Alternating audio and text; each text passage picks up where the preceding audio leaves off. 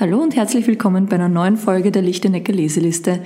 Ich bin Susanne Lichtenecker, Co-Founderin des Lichtenecker Labs und ich darf heute wieder mit einem Gast zwei Stellen aus zwei Büchern vorstellen, die uns beruflich inspirieren. Heute ist unser, unsere steirische Eiche Stefan Blumer äh, wieder zu Gast, unser UX-Hero und Design-Profi und Chef von allen Dingen. Ah, das ist übertrieben. und wir, bei uns wird es heute ein bisschen fragil und ein bisschen verspielt. Seid gespannt.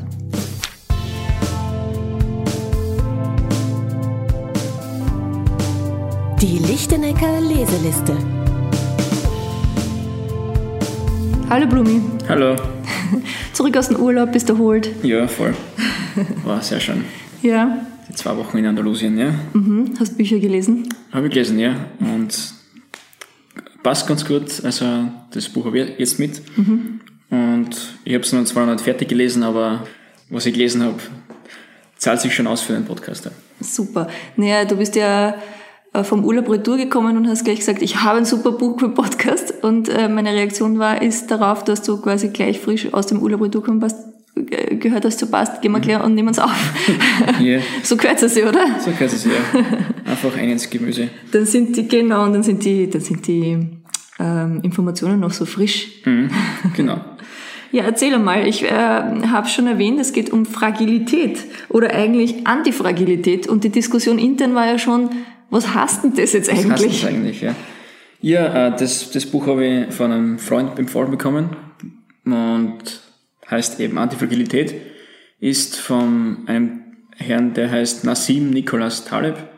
Der war 20 Jahre an der Wall Street und hat sich mit Derivaten beschäftigt, also ganz äh, für uns normal aus ein ganz was kompliziertes Finanzinstrument und hat dann aber dem Ganzen den Rücken gekehrt und ist jetzt da quasi ein Wissenschaftler, Essayist und beschäftigt sich mit Wahrscheinlichkeiten und lehrt äh, eine neue Form von Risikomanagement.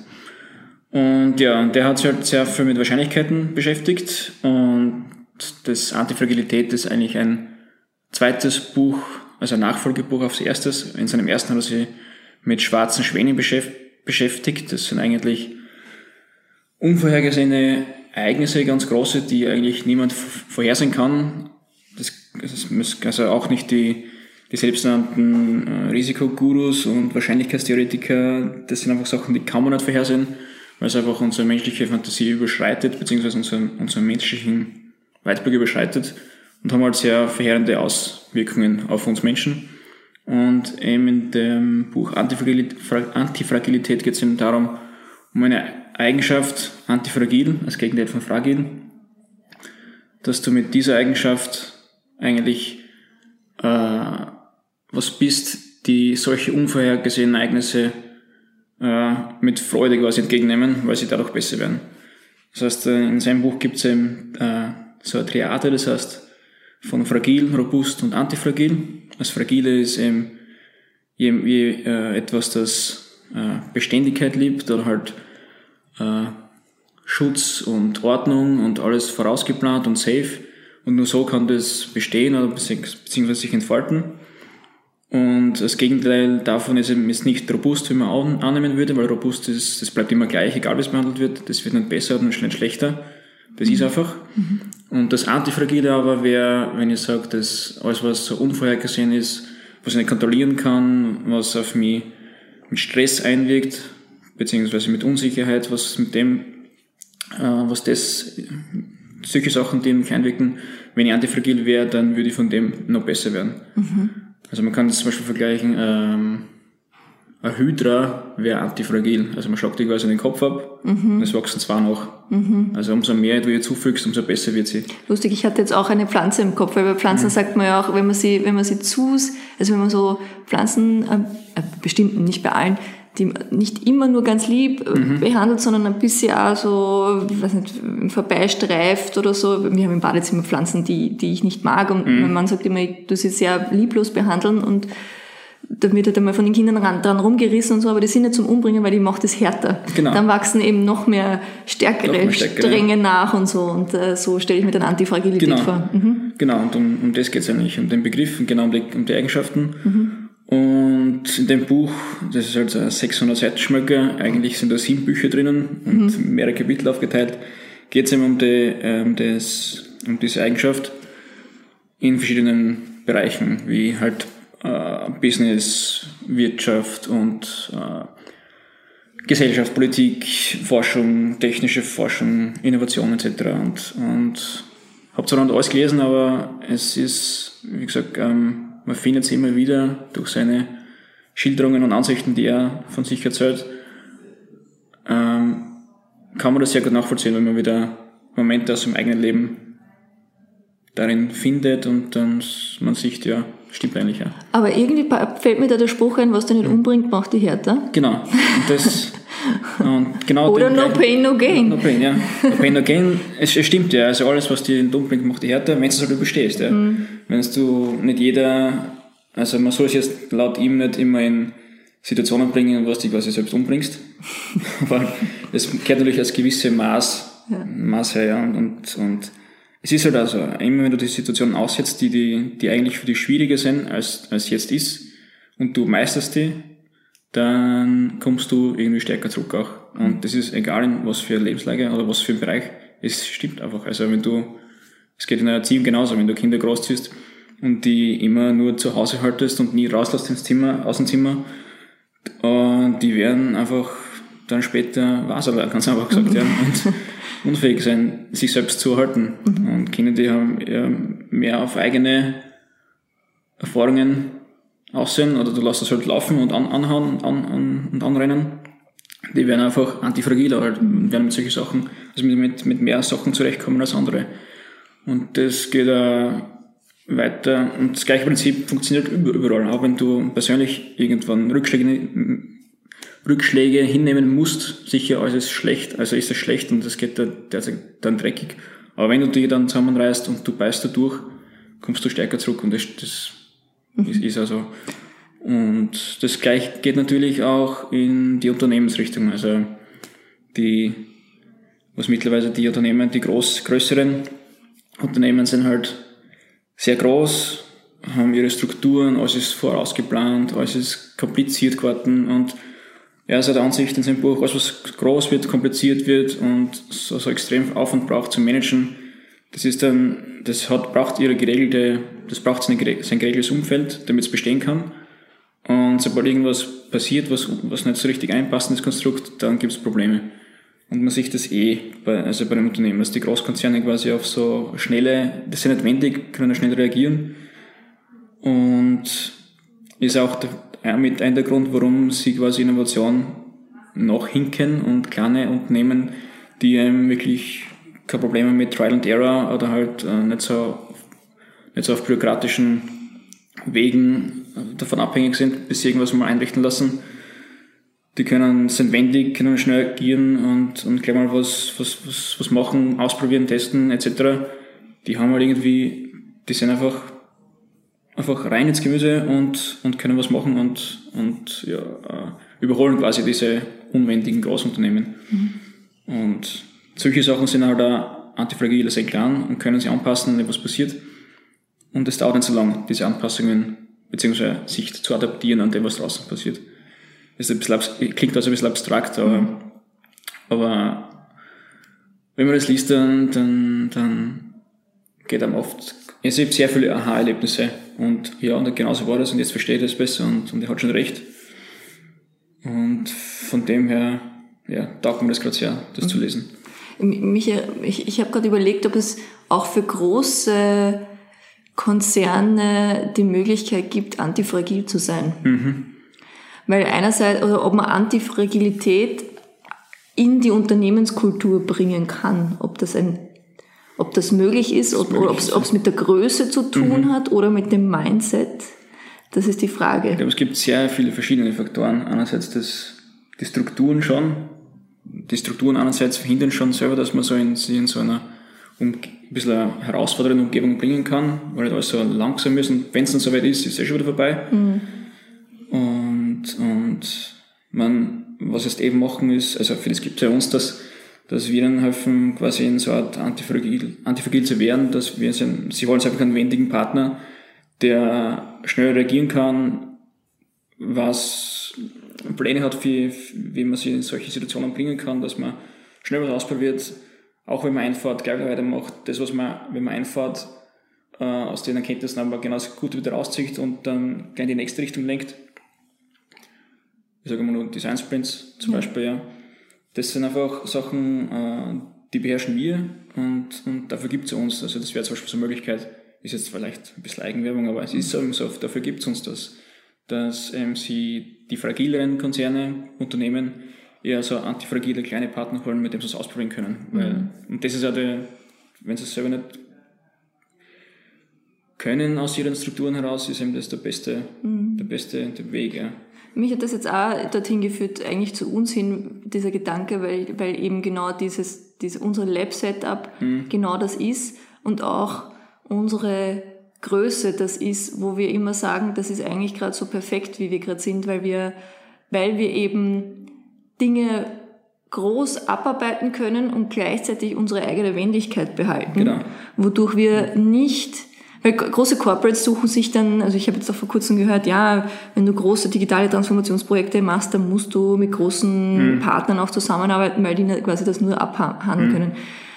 Da kann ich nur bedingt zustimmen. Das hat sicher auch seine Berechtigung, ist auch richtig, genauso wie wir aber unsere mhm. Berechtigung mhm. haben und das auch richtig ist, weil, ähm, weil du ja dann auch wieder nur einen unwendigen Partner an deiner Seite hast, mhm. der dich versucht dann, ähm, ja, er ist nicht ganz so groß wie du, aber er ist trotzdem so groß, dass er, dass er nicht, nicht so wendig ist, wie wir halt dann wendig sein können. Genau. Ja.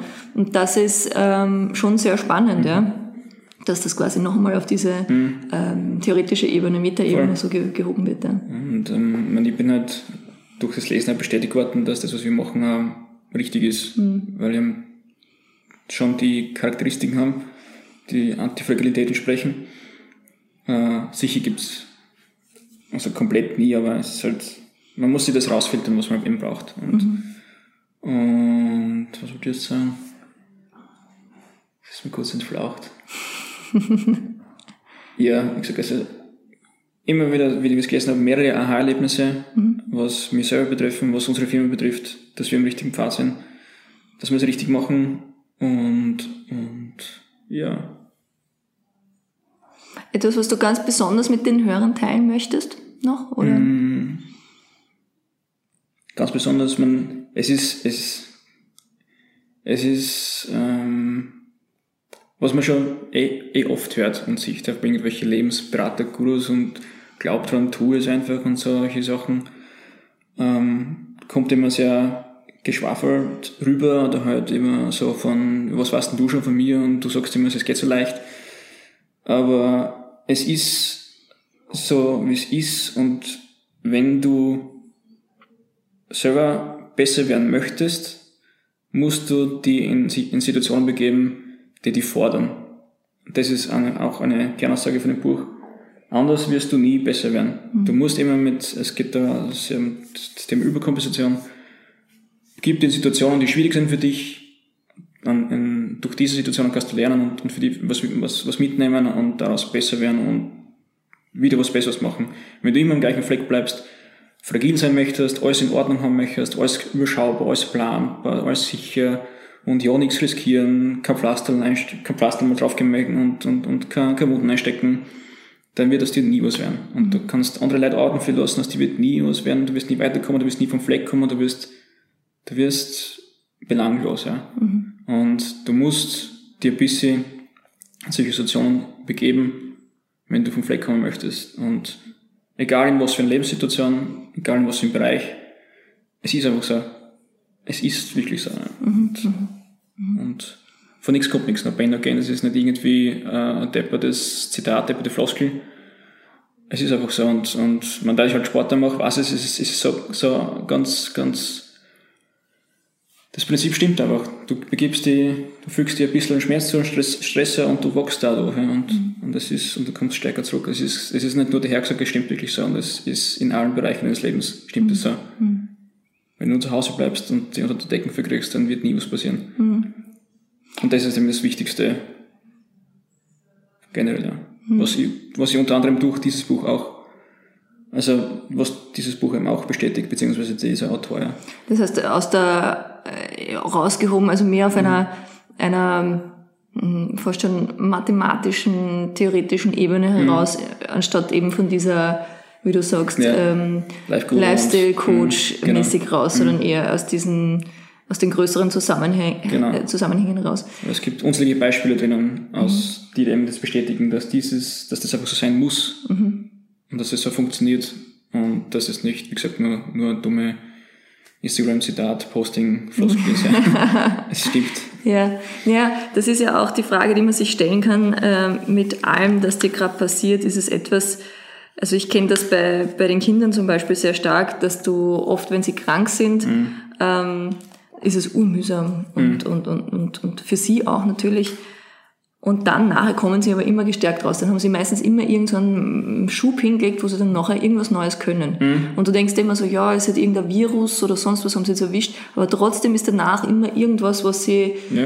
was sie wieder besser können. Und das ist aber gleichzeitig, wenn dann selber das passiert, auch so. wenn dann selber irgendwie, ich mit der Firma haben wir auch schon Hoch und Tiefs durchgemacht und genau. irgendwie kommst du gestärkt raus und dieses Fragilitätsthema, wenn ich sage, also man will, man ist fragi- fragil und deswegen braucht man so sein Setup, wo man sagt, da ist man sicher, du musst auf mich aufpassen, ähm, stell mich in diese Schale und gieß mich zweimal dann Ja. ähm, schau mir nicht viel an, weil sonst wäre ich schon kaputt. ähm, das ist eigentlich, würde man meinen, dieses Setup drumherum fühlt sich dann das Element, das fragil ist, eigentlich als robust. So, weil so bin ich dann robust, wenn das alles so passiert. Aber natürlich leben wir in einer Welt, die nie einen Status quo erhält. Nie. Genau. Also den gibt's ja nicht, diesen einen Status. Gibt's und der ne? bleibt nie und alles. Also wir selbst erneuern uns ja eigentlich Genau. die ganze Zeit. ganze Zeit. Unsere Zellen sterben ab, neue kommen hinzu. Wir sind Mhm. jeden Tag ein neuer Mensch in Wahrheit. Und dieses, dieser Glaube, dieses Festhalten an, an etwas Fixen ist halt auch was, was Unternehmen viel tun. Ja? Genau. Mhm. Also wo sie, wo man so dran hängen bleibt. Und da ist es schwierig. Ich glaube, dieses Loslassen-Thema Mhm. ist einmal schwierig.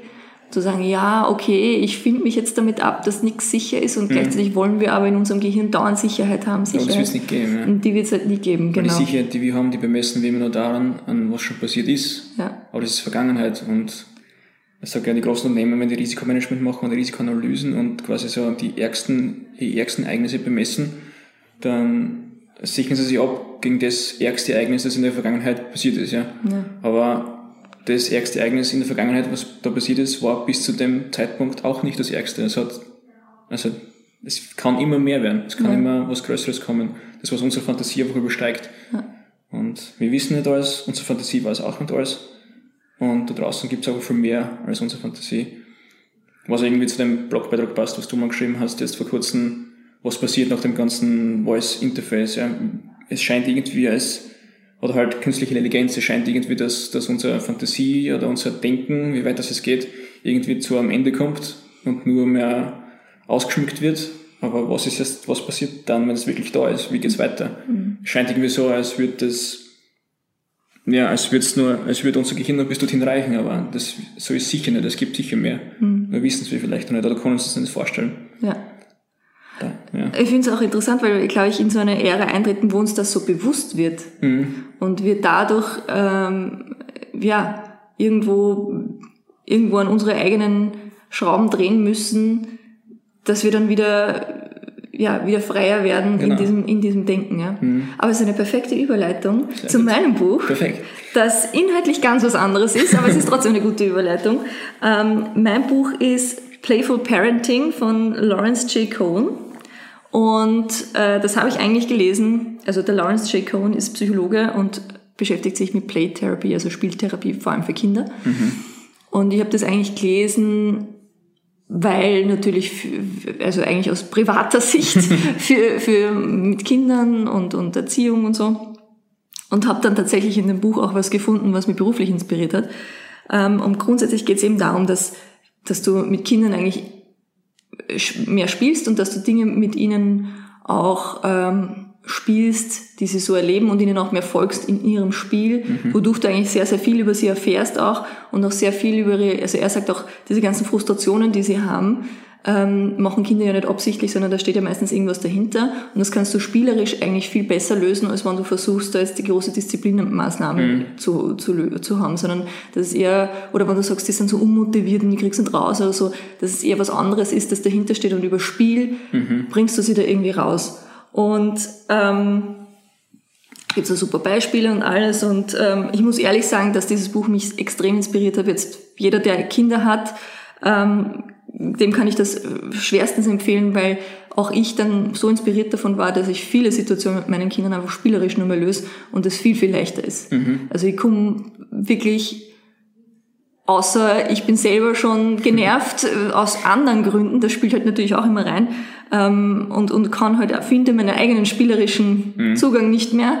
Aber ansonsten hat sich mein, meine, meine Art und Weise, wie ich mit den Kindern umgehe, sehr, sehr geändert.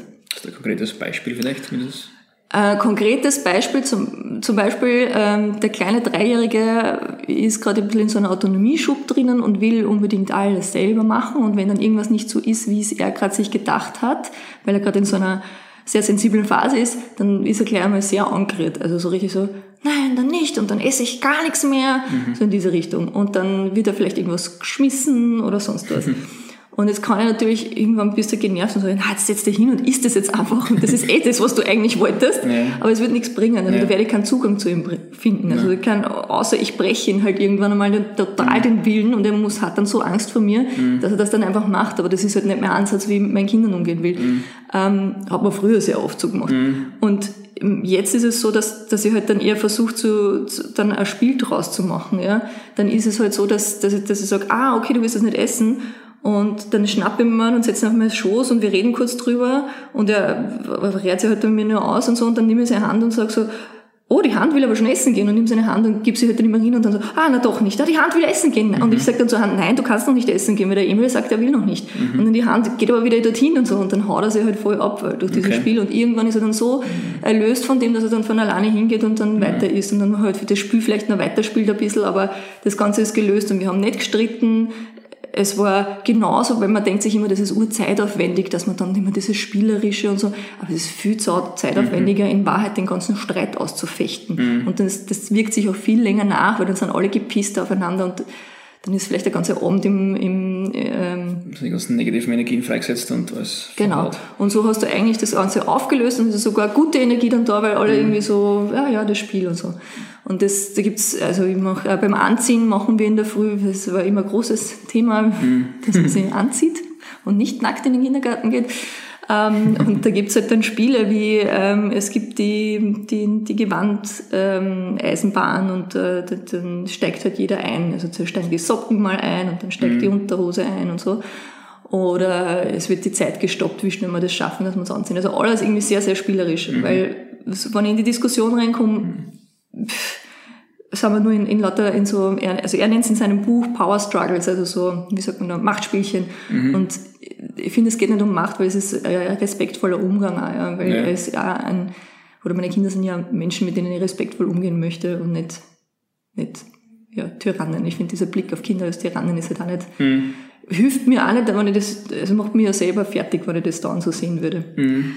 Jedenfalls sagt er, ähm, dass wir halt sehr, sehr oft in so vor, vorgefertigten Szenarios schon drinnen stecken und ähm, die unsere Vorstellungskraft und Kreativität einschränken. Also ähm, dass es dass es gerade von der, von der Werbung, die viel auf Kinder und Jugendliche auch abzielt, dass es dann so gibt, ja, du musst jetzt, keine Ahnung, den, die Actionfigur haben oder mhm. du brauchst das und das und es gibt dann, keine Ahnung, Pepper Woods ist zum Beispiel so eine Serie, ja, dann nimmst du halt das Pepper Woods Spielzeug und so und dass das aber meistens sehr eingeschränkt ist und auch so prescripted Szenarios, ja, ich verhalte mich so und so, wenn mich jemand haut, dann mache ich das zurück und so. Mhm. Und statt äh, den Kindern beizubringen, andere Wege zu finden und andere Lösungen und nicht immer von den Erwachsenen zu, sozusagen vorzugeben, ja, du, da verhältst du dich jetzt so mhm. und das Kind übernimmt das dann und es wird weitergegeben und weitergegeben, weitergegeben, weitergegeben. Das ist ja auch, viele dieser prescripted ähm, Szenarios ist ja etwas, was uns auch in unserer Erziehung prägt. Also mhm. wenn du, das merke auch ich, ja, eben genau das, ja, dann sagst du dem Kind, jetzt ist das aber und Ausschluss und es wird niemand diskutiert. Mhm. Das wäre so dieses, das ist aber Jahrzehnte, Jahrhunderte wahrscheinlich so weitergegeben worden. Und wenn ich jetzt aber merke, eigentlich bin ich jetzt in einer Situation, wo ich darüber reflektieren kann und mir denke, warum eigentlich? Ja? Ist dieser Umgang eigentlich genau der, den ich mit meinem Kind haben will? Was ist das mit dem Menschenbild, das ich dann von meinem Kind habe? Etc.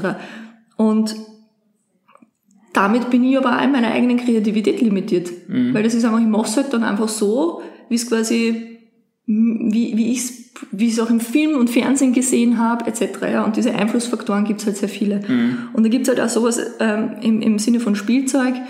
Du kannst, und er hat das halt im, im Beispiel mit, mit Waffen, weil irgendwann kommt dieses Schießen-Thema anscheinend normal von bei jedem Kind irgendwann auf. Und dann gibt es halt welche, die kaufen halt so Spielzeug. Ähm, Waffen. Mhm. Und er sagt, das würde er halt nie machen, weil eine Waffe ist eine Waffe. Die kann halt einfach nur schießen. Dann kannst du maximal damit variieren, dass du sagst, oh, du schießt mit der Waffe auf mich. Oh, da kommen ja lauter Liebesherzen raus oder sowas. Oh, wieder trifft mich ein Liebesherz. Wenn ich, dann hast du ein bisschen das entschärft, das Ganze. Aber grundsätzlich ist eine Waffe eine Waffe. Ja. Wenn aber, wenn du dem einen Stock gibst, dann kann das jetzt eine Waffe sein, aber es kann im nächsten Moment sich sofort und Kinder spielen so, also die bleiben nicht an anhängen, sondern so, also wenn sie die Waffe haben schon, aber wenn sie so einen Stock haben, würden sie nie da hängen bleiben und würden sofort dann in, in ein nächstes Spiel übergehen, wo der, wo der Stock dann eine Trompete ist. Oder, ja, wo, wir haben oft diese Küchenrollen und die Küchenrollen sind dann leer und die Kinder lieben es damit zu spielen. Es ist einmal eine Trompete und dann ist es wieder ein Fernrohr und dann ist es mal, ähm, ja, irgendwelche Wörter, die sich der E-Mail einfallen lassen, was es dann ist. Was für mehr Fantasiefreiraum. Genau, lässt viel, viel mehr Freiheit für äh, Fantasie. Und ähm, das hat mich einfach inspiriert aus dem heraus, dass ich mir denke, auch wir sollten die Dinge einfach viel, viel mehr hinterfragen, was sie sind. Also zu sagen, der Stock ist ein Stock, was kann ich mit dem alles noch machen? Es kann eine äh, vorgestellte äh, Trompete sein, es kann ein Zauberstab sein, was kann es noch alles sein? Und dafür unsere Design Thinking Workshops, ja. Oder wenn du Prototypen in die Hand nimmst. So, was kann es noch alles sein? Und das war für mich mm, einfach eine nette Inspiration aus diesem spielerischen Ansatz heraus, der da in diesem Buch für, für Erziehung ähm, gebracht worden ist, zu sagen, was kann ich eigentlich bei uns in, im täglichen tun, wenn wir auch mit Kunden zu tun haben, immer wieder diese Frage stellen, was kann ich noch damit machen? Wie kann ich einen anderen Blick drauf haben? Was kann es noch alles sein? Und das ist erstens eine gute Übung fürs Gehirn, immer agil zu bleiben, Ja. antifragil zu bleiben und äh, gleichzeitig ähm, macht so die Kreativität voll auf. Ja. Ja. Und das ist super. Genau. Cool. Und ähm, genau, was ich mir da noch gedacht habe, ist, er sagt halt auch, dass Free Play immer weniger wird, vor allem in den USA, also er kommt aus den USA. Das heißt, wo Kinder wirklich frei spielen, weil halt viele immer entweder Videogames spielen oder ähm, draußen, also wenn du sie jetzt einfach draußen auf eine Wiese hinstellst, du gar nicht mehr wissen, was fange jetzt eigentlich okay. an, wie fange jetzt zum Spielen an. Ja. Ich meine, das ist in Amerika vielleicht teilweise noch ärger als wie bei uns, aber ich, auch hier gibt's immer mehr die Tendenzen dazu. Und ähm, dass man, dass man dieses, dieses, dieses Skript von die Kinder werden eigentlich zu Konsumenten erzogen und wissen dann gar weil sie dann eben, ich kann nur spielen mit dieser Actionfigur, ich kann nur spielen mit, keine Ahnung, mit einer Holzeisenbahn. Aber nicht, dass wir keine Holzeisenbahn zu Hause hätten, aber es ist dann auch, was machst du draus? Also von ähm, wir bauen dann Duplo, Duplo-Brücken da so drüber, die dann eine Waschanlage sind zum Beispiel. Und ich kaufe aber nicht die Waschanlage von der Brio-Eisenbahn unbedingt dazu, sondern ich baue mir halt mit Duplo eine drüber, wo ich mir vorstellen muss, ah, das sind die Bürsten und so weiter und so fort. Also solche Sachen. Ja. Das heißt, man kann Freeplay ja ruhig, es ist nicht nur auf der Wiese rausgestellt, sondern man kann das auch in fertige Sachen einbauen. Ja. Und ich finde, dass das halt eine wichtige, wichtige Eigenschaft ist, um, in, um die Zukunft zu gestalten. Ja? Und wenn ich das bei uns, und wenn er sagt, Free Play wird immer weniger, dann sind das die Arbeitskräfte von morgen. Und die Arbeitskräfte von morgen, denen fehlt dann jetzt in der Kindheit schon an Kreativität und Vorstellungskraft. Das ist ja urtraurig. Das ist traurige. Und ich finde, da muss man einfach auch schauen, dass man ähm, das mehr fördert und gleichzeitig auch bei sich selber schauen, dass man diese Kreativität und Vorstellungskraft lebt, weil wenn es ich lebt, dann lebt's auch meine Kinder. Und die werden dann auch gefordert, so, oh, da kommt schon wieder eine Idee, denen taugt das ja total, die werden total getriggert davon und die steigen ja sofort drauf ein. Ja. Die können ja, die haben ja viel schneller den Zugang wieder dazu. Also ich glaube nicht, dass alles verloren ist. Ja. Ich glaube auch, dass es jeder Erwachsene kann. Bei jedem Erwachsenen ist es nur irgendwie verschüttet. Und Kann, beziehungsweise trauen sie sich nicht, aber es ist irgendwie genau. tabu. Man sieht es ja auf wie haben dann so die Workshops bei uns, bei der Walt Disney Methode zum Beispiel, Ja. traut sich keiner mehr so irgendwie Roleplaying-Game-mäßig Theater spielen oder was machen, weil das könnte irgendwie blöd sein oder, Ja, also, ja, genau. es geht weg, ja. ist auch wieder so ein Skript, das du so vorhast, und man darf sich nur so, also im Kopf und hast du, man darf sich nur so und so verhalten. Genau. Und gleichzeitig wird aber Agilität gefordert Ja. und dann kannst du aber selber nicht aus deiner Rolle raus. Das ist halt voll schwierig. Aber es ist gut, dass du das jetzt ansprichst, weil das werde ich auch in einem Podcast irgendwann mitnehmen. Ich habe mir auch ein Buch angeschaut zu Improvisationstechniken, weil ich glaube, dass wenn du, wenn diese Zukunfts ähm, oder das zu in einer unsicheren Welt Kreativität und Vorstellungskraft und Agilität so gefordert sind und Antifragilität, das habe ich ein neues Wort, das ich dann verwenden darf, ähm, dann brauchst du Improvisationskraft von jedem, der damit zu Ja. tun hat. Klar. Und dann ist es aber auch so, wo kriegst du Improvisationskraft? Ja, das ist jetzt so, das, das sind ja viel, ich meine, wir sind eh schon im Team sehr gut darin, weil wir natürlich mit dem, wie wir arbeiten, mit unterschiedlichen Projekten, unterschiedlichen Ansprechpartnern, du wirst dauernd gefordert und musst dauernd improvisieren, eigentlich ständig, ja. Und das ist super. Aber auch da geht noch mehr, ja, dass jeder aus seiner, seiner Rolle auch irgendwie rauskommt. Ja. Und du merkst es dann, wenn du in der Corporate-Struktur reinkommst oder mit den mit Corporate-Seite zu tun hast, die sind alle noch viel, viel starrer. Und ich denke mir, gerade in ähm, Workshop-Richtung lässt sich da noch viel tun, dass man mit Improvisationstechniken zuerst versucht, die Teilnehmer, auch wenn es awkward Moments sind, aber so, so komisch sich das anfühlt, desto weniger komisch fühlt es sich dann an, die Disney-Methode zu machen. Ja, genau. Das, das kommt dann bei den nächsten Workshops zu buchen beim Licht in Galerie. Es ist Eigenwerbung dabei. Nein, das passt schon. Ja, Genau. So, wie steht so. genau. Das sind so die, die Dinge, die uns gerade beschäftigen. Antifragilität und Kreativität. Gell? Noch zu dem Thema noch dazu kurz. Äh, bezüglich Vorstellungskraft. Wir haben vor kurzem gerade noch ein Gespräch mit einem Kunden gehabt, vor einigen Wochen, die ein Projekt hatten, wo es darum ging, um Visualisierungen. Und deren Hauptaugenmerk war, de, war die, oder Anforderung, warum das so ist, ist die, weil sie sagen, die Vorstellungskraft ihrer Kunden wird immer weniger. Und das finde ich auch wahnsinnig interessant, dass das auch Unternehmen schon merken, dass quasi auf Kundenseite brauchen wir Dinge, die mehr, äh, auch weil ihre, ihre Angebote immer komplexer werden natürlich, Ja. die Konfigurierbarkeit wird immer größer.